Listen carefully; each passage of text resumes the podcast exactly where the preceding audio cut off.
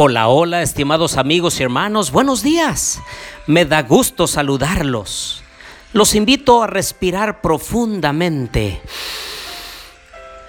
y exhalar una gratitud a nuestro Dios. Hoy en esta mañana los invito a orar. Querido Dios y bondadoso Padre, gracias por la vida, Señor. Gracias por la luz del nuevo día que podemos ver. Acompáñanos en nuestro estudio de esta hora, lo pedimos en Jesús. Amén.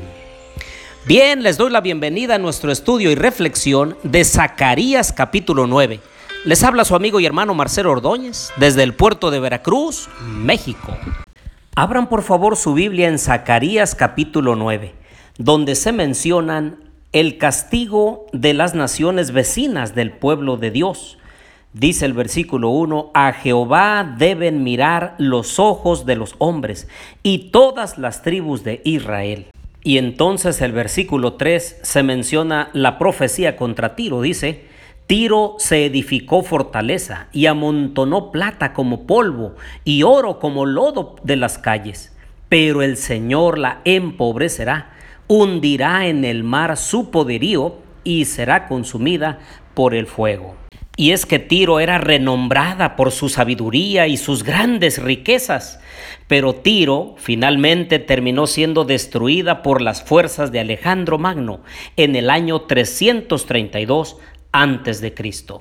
Ahora por su parte el Señor le habla a su pueblo a partir del versículo 9 y dice, Alégrate mucho, hija de Sión, da voces de júbilo, hija de Jerusalén, mira que tu rey vendrá a ti justo y salvador, pero humilde, cabalgando sobre un asno, sobre un pollino, hijo de asna.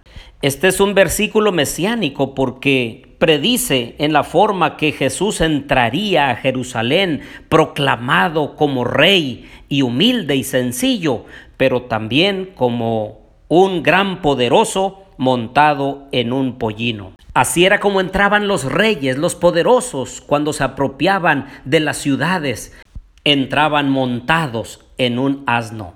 Y así se cumplió porque Jesús, recuerden ustedes lo que dice Mateo 21:5, Decida la hija de Sión, tu rey viene a ti, manso y sentado sobre un asno, sobre un pollino, hijo de animal de carga. En realidad, cada profeta que profetizó la obra del Mesías se cumplió al pie de la letra y esta no fue la excepción.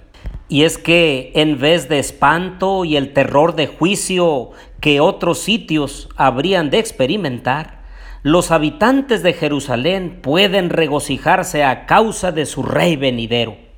En vez de cabalgar en un corcel de guerra, viene en rectitud y humildad, trayendo salvación, montado en un asno. Su propósito es hacer realidad la paz, profecía que como registran los cuatro evangelios, se cumplió con la entrada triunfal de Jesús en Jerusalén. Y el versículo 13 dice, porque he tensado para mí a Judá como un arco, e hice a Efraín su flecha. Vemos aquí a Judá y Efraín que se unen para realizar los propósitos de Dios. Entonces la reunificación del pueblo de Dios ocurrirá, de acuerdo al Nuevo Testamento, cuando el Señor regrese para salvar a todo Israel que puso su fe en el Mesías. Así como lo dice Romanos 11:26. Luego todo Israel será salvo, como está escrito, vendrá de Sión que apartará de Jacob la impiedad. Así es como en un futuro cercano, antes de que Cristo venga, habrá dos grupos. Unos que estuvieron en contra de las cosas de Dios, no aceptaron a Jesús como su Salvador personal, y ellos, representados por Tiro, serán destruidos totalmente.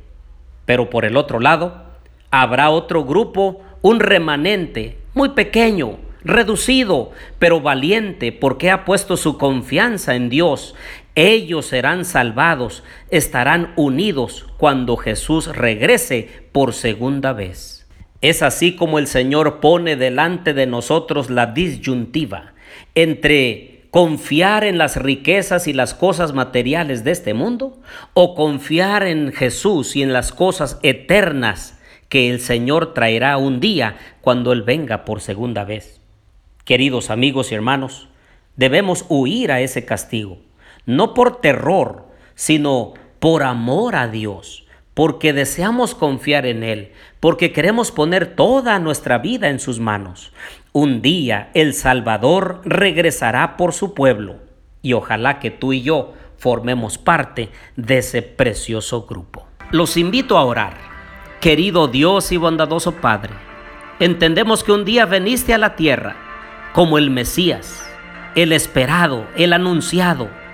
Moriste en la cruz del Calvario, ascendiste al cielo, estás a la diestra del Padre y muy pronto regresarás por tus hijos, ya no como despreciado y desechado entre los hombres, ni varón de dolores, sino como Rey de reyes y Señor de señores. Permítenos estar bajo tu bandera, la bandera ensangrentada de la cruz. Bendícenos hoy en este día a nosotros, a nuestras familias, a nuestros amigos, a nuestros vecinos. Lo pedimos todo en Jesús. Amén.